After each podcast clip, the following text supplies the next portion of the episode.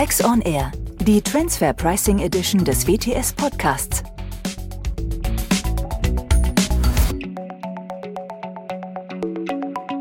Herzlich willkommen zu Transfer Pricing auf den Punkt mit Professor Dr. Axel Nientimp und mir, Andreas Riedel, heute zum Thema Joint Audit wider Willen. Servus Axel.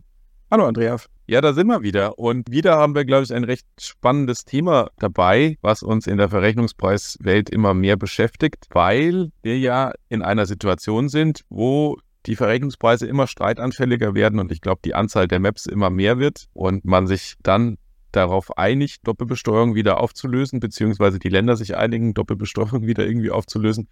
Und äh, die Frage ja ist, ob das immer so weitergehen kann, ob es da nicht andere Instrumente gibt. Da gibt es mittlerweile eines, was sich Joint Audit, flapsig gesprochen nennt, was eine Simultanprüfung ist, wenn ich das so richtig bezeichne, Axel.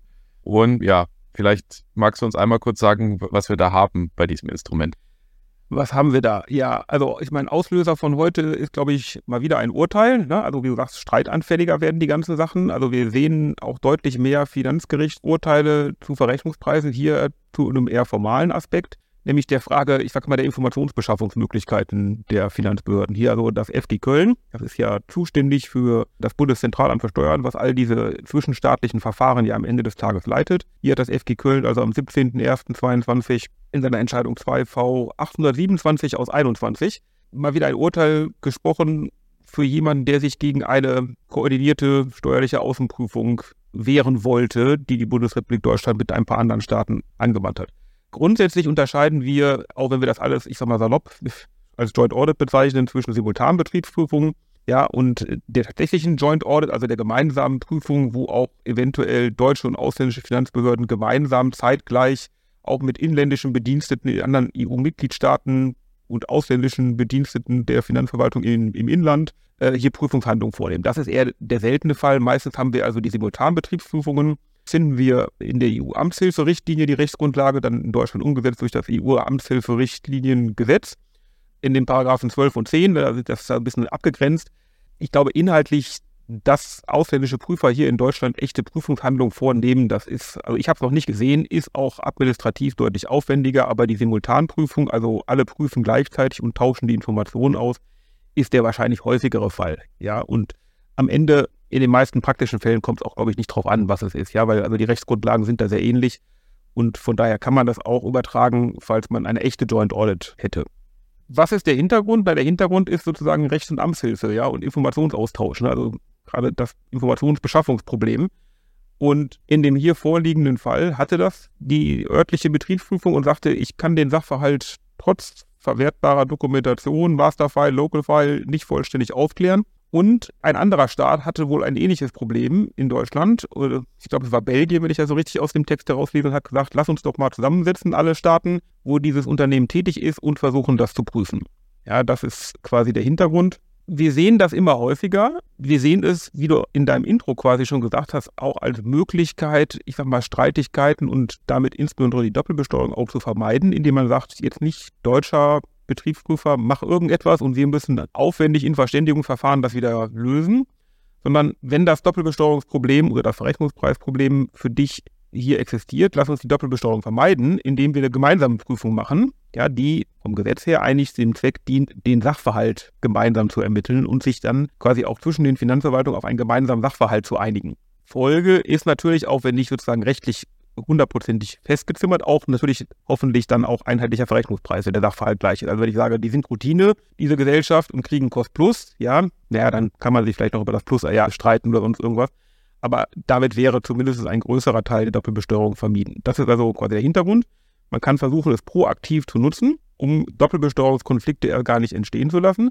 Aber es gibt auch, ich sage jetzt mal, die unfriendly Joint Audits, also wo die Finanzverwaltung sagt, das ist mir jetzt zu kurz. Ich schaue immer nur bis hinter die Grenze. Ich will es jetzt mal genauer wissen und mich mit meinen Kollegen im Ausland abstimmen, ja, um zu gucken, ob das denn auch alles so richtig ist und zu verifizieren, was der Steuerpflichtige dort darlegt. Und diese unfriendly Joint Audits sind im Prinzip die, die auch dann hinter immer zum Gericht kommen. Ja, weil Steuerpflichtige sich da versuchen, gegen zu wehren. Denn, ich sag mal, in Deutschland wird man als Steuerpflichtiger immerhin darüber informiert, dass also sozusagen jetzt hier der gemeinsame Informationsaustausch zwischen den Finanzbehörden stattfindet ja, und man gemeinsam diese Betriebsprüfung macht. Die haben ja auch gemeinsame Sitzungen, ne? die fahren wir alle irgendwo hin. Es gibt auch so einen Topf von der EU, da kann man die Reisekosten beantragen und sowas als Staat, ja, damit die sich da sozusagen austauschen können. Und die Deutschen sagen dem Steuerpflichtigen Bescheid und er könnte auch theoretisch, ich sag mal, Gründe anführen, dass der nicht rechtlich zulässig sein soll. Das ist in anderen Staaten auch teilweise anders. Da kriegt der Steuerpflichtige das gar nicht mit spannender Fall jetzt hier. Also wir sprechen das ja immer wieder regelmäßig an, dass man das vielleicht auch gar nicht weiß, wie im Ausland hinter dem Rücken des Steuerpflichtigen dann zwischen den Steuerbehörden kommuniziert wird, weil es in, eben in vielen Ländern der Fall ist, dass man nicht informiert werden muss. So in Deutschland bekommt man es denn zumindest noch mit.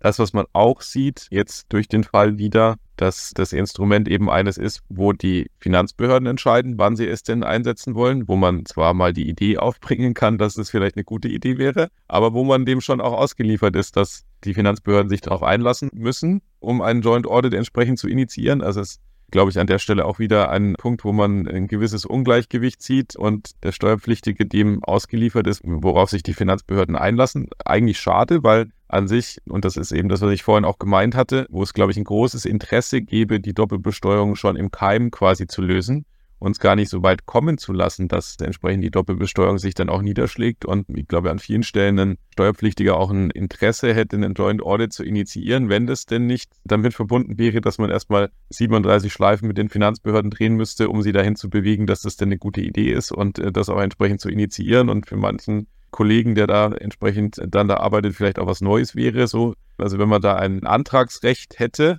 da ab einer gewissen Materialitätsgrenze, was dann entsprechend vorsieht, dass man diesen Verfahrensweg auch einfach regelmäßig gehen kann, dann wäre das, glaube ich, hilfreich. So kann man, glaube ich, in der Zukunft drüber nachdenken, ob das nicht äh, sinnhaft wäre, das vielleicht als Gesetzesänderung nochmal in der Zukunft zu implementieren. Ja, und dann gibt es eben diese Fälle, wie, genau wie du gesagt hast, wo es jetzt dazu kommt, dass die Finanzbehörden das gut finden, aber man selber als Steuerpflichtiger das vielleicht nicht so gut findet.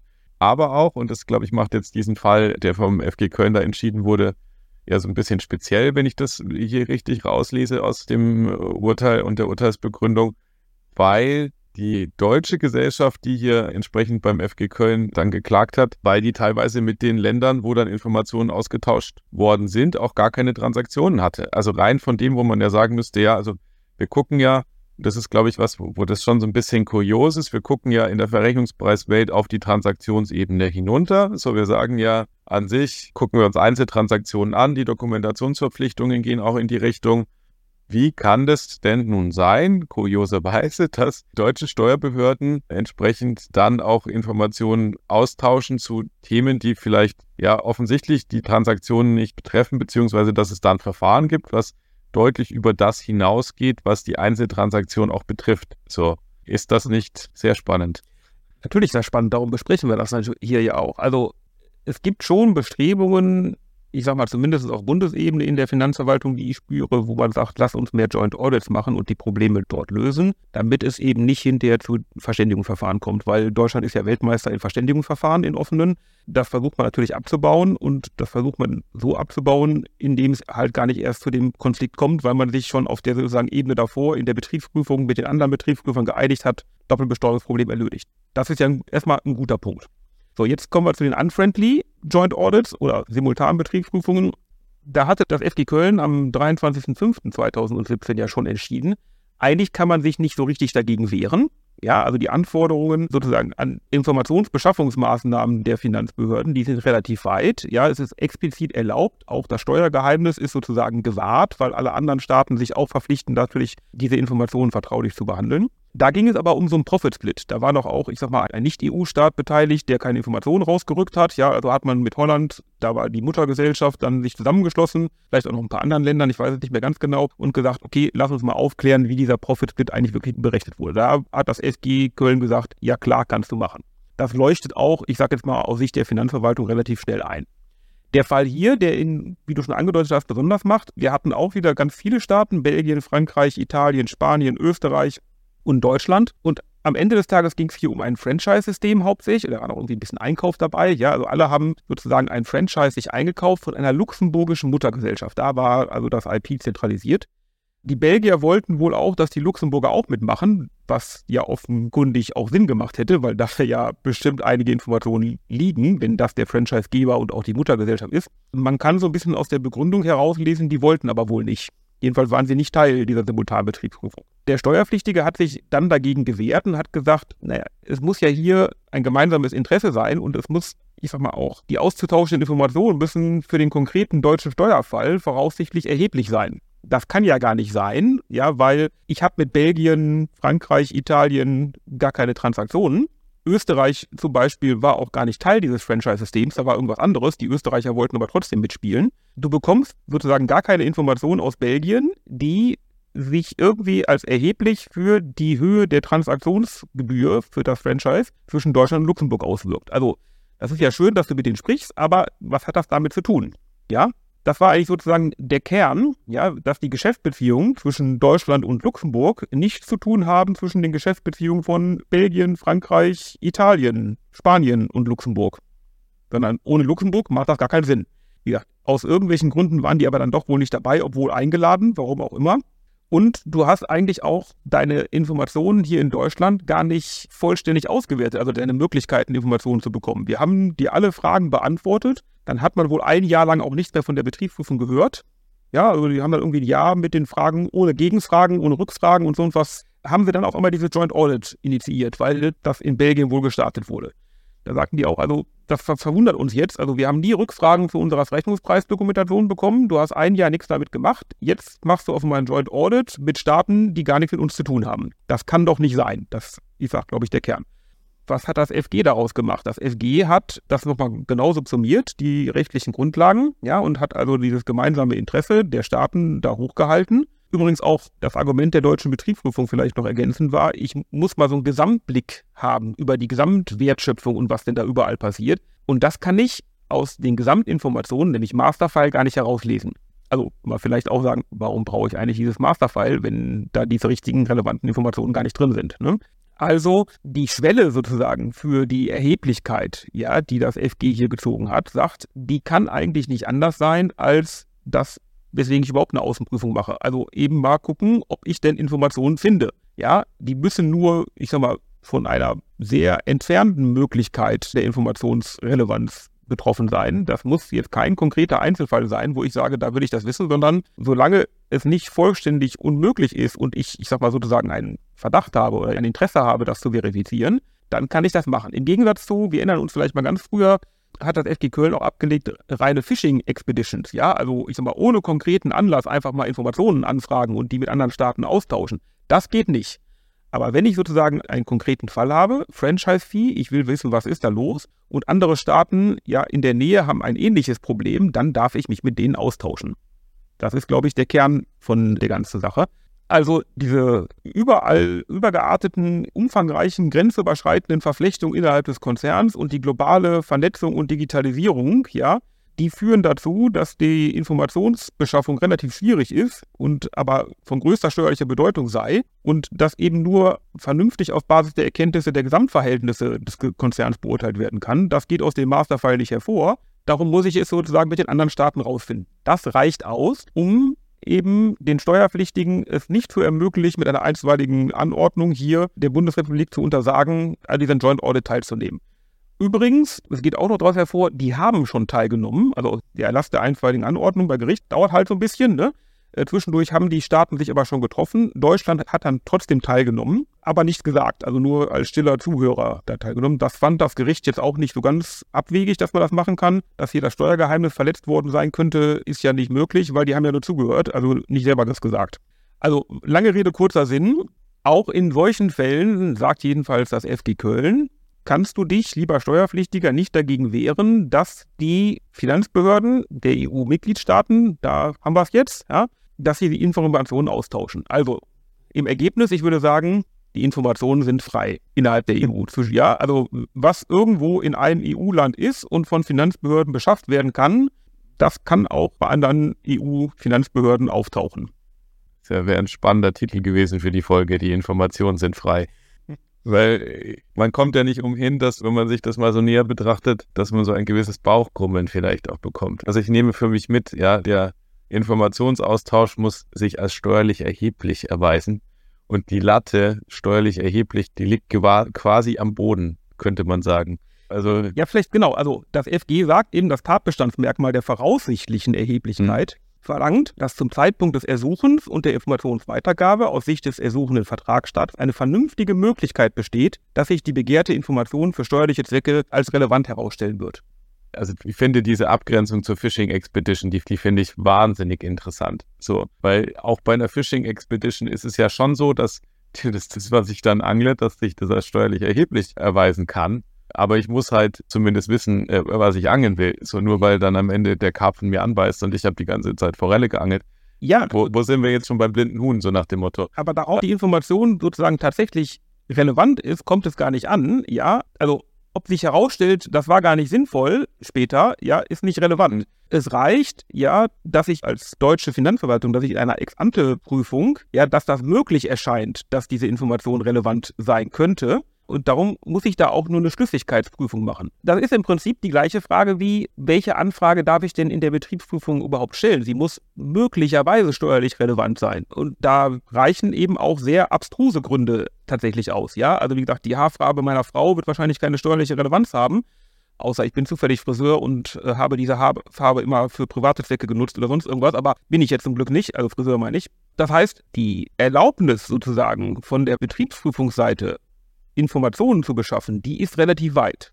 Ja, und ich glaube, darauf muss man sich einstellen, dass die Frage, was kann ich eigentlich mit anderen EU-Mitgliedstaaten in einem solchen Verfahren, Joint Audit, koordinierte steuerliche Prüfung und sowas austauschen und welche Themen können da sozusagen diskutiert werden, eigentlich die gleichen sind, ja, die ich auch in einer normalen deutschen Außenprüfung hinterfragen kann. Also heißt auch, jetzt kann man es auch positiv sehen, ja, die EU wächst da vielleicht zusammen und sagt also, hinter der EU-Grenze ist gar nicht Schluss.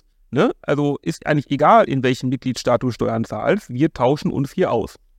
Ja, und jetzt gucken wir, dass wir uns nicht allzu sehr im Kreise drehen, aber es wäre ja schön, wenn das in allen Fällen der Fall ist, auch wenn der Steuerpflichtige das möchte und wenn es nicht nur in den Fällen der Fall ist, wo vielleicht die Finanzbehörde sich dadurch selber einen Vorteil erhofft, sondern ähm, auch da, wenn das Recht nicht so asynchron verteilt wäre, dann würde sich mein Bauch krummeln an der Stelle, glaube ich, etwas anders auch ausgehen. So, ja, das Thema wird uns in Zukunft mit Sicherheit weiter beschäftigen, bin ich überzeugt. Ich hoffe, die Verfahren werden auch in den Fällen dann von den Steuerpflichtigen angeregt weitergeführt, wenn das auch sinnvoll ist, weil an sich die Verfahren ja sehr viel Sinn machen, die Doppelbesteuerung von vornherein auszuklammern. Es wird anscheinend auch weiter diese Streitfälle geben, die dann beim FG Köln landen in, in der Hauptsache ähm, über das BZST. Und dann schauen wir mal. Ja. Sehr spannendes Spannungsfeld, was wir weiter beobachten werden. Also darum der Kernsatz, vielleicht kam mir ja gerade auch erst, als wir gesprochen haben, Informationen sind frei, ja, innerhalb der EU. Mhm. Äh, darauf muss sich halt jeder sozusagen auch in seiner Steuerstrategie darauf einstellen, dass er nicht durch Verknappung von Informationen auf einer Seite der Grenze ja irgendwelche Dinge tut, sondern dass er davon ausgehen muss, dass was irgendwo in einem Land ist, wird auch in dem anderen Land als Information verwertet werden können. Ja, und das ist ja was, was man immer wieder predigt. Konsistenz in der Darstellung, genau. gleiche Sachverhaltsdarstellung für gleiche Sachverhalte, gleiche Beurteilung, vergleichbare Beurteilung, dann äh, offensichtlich mit Bezug auch zu den Unterschieden, die es zwischen den Ländern und den einzelnen Märkten gibt und was sich da so tut. Aber prinzipiell, wenn man noch drüber nachdenkt, äh, dezentrale Dokumentation zum Beispiel an der Stelle keine gute Idee. So, außer man hat eine schöne Konsistenzprüfung. Es ist, wird in den meisten Fällen einfach nicht mehr effizient sein so das zu tun. Es hat eine Rückkopplung auf die Compliance-Handlungen, äh, dass man da entsprechend abgestimmt ist, wie man das in der Compliance auch darstellt. So, also von dem her sollte man das als diesen Hinweis dann auch aufnehmen, glaube ich. Plus die Frage, wie ich eigentlich Betriebsprüfung organisiere, weil auch da braucht man ja jetzt keinen Hehl draus machen, wenn so eine Joint Audit kommt mit hier fünf, sechs Staaten, das kann auch teurer und anstrengender und länger werden. Ja, also man weiß halt vielleicht, wie sein deutscher Betriebsprüfer tickt und was für Fragen der stellt. Ja, der Italiener kann ja ganz andere Fragen haben. Und auf einmal hat man nicht mehr nur 20 Fragen, sondern weil jeder 20 Fragen stellt, aber andere, ja, hat man dann eben auf einmal 200 Fragen. Wobei natürlich da auch wieder ein Argument dafür wäre, dass man diesen Prozess einmal durchläuft und dann schon fast äh, zu einer gemeinsamen Meinung kommt. Also da hoffentlich dieser etwas größere Schmerz dann auch sowohl kosten- als auch kapazitätsseitig äh, einmalig mit einer entsprechenden Folgewirkung. Also wenn man sich denn die Länder mal geeinigt haben, wie sie denn den Sachverhalt und die Beurteilung sehen, wenn er denn unverändert bleibt, hat man, glaube ich, ganz gute Karten dann für die Zukunft. Ja, das, das ist richtig. Und, aber da sind wir wieder bei dem Punkt, ich sag mal, bei der Friendly Joint Audit, wo alle sich zusammentun und sagen, ihr lasst uns den Gefallen mal gemeinsam gemeinsam besprechen und auch mit, wird einem Lösungswillen mhm. dahinter stehen, ja, dann kann man das bestimmt erwarten. Bei der Unfriendly äh, Joint Audit ist ja zumindest ein Staat, also der, der es initiiert hat, der Meinung, da stimmt irgendetwas nicht. Ja, das muss ich mir genauer ja. anschauen. Das kann halt eben auch, wie gesagt, anstrengender werden. was es meistens sowieso schon wird, wenn es unfriendly wird. Also von dem ja. her, das ist dann wahrscheinlich nur eine andere Art des Schmerzes an der Stelle. Gut, das war es mit Transfer Pricing auf dem Punkt heute zu dem Thema der Joint Audits. Das war ein WTS On Air Podcast. Die nächste Folge unserer Podcast-Reihe veröffentlichen wir wie immer an einem TP Tuesday. Bis dahin alles Gute und falls Sie Fragen oder Anregungen für uns haben, erreichen Sie uns sehr gerne unter der E-Mail-Adresse podcast.wts.de. Tschüss.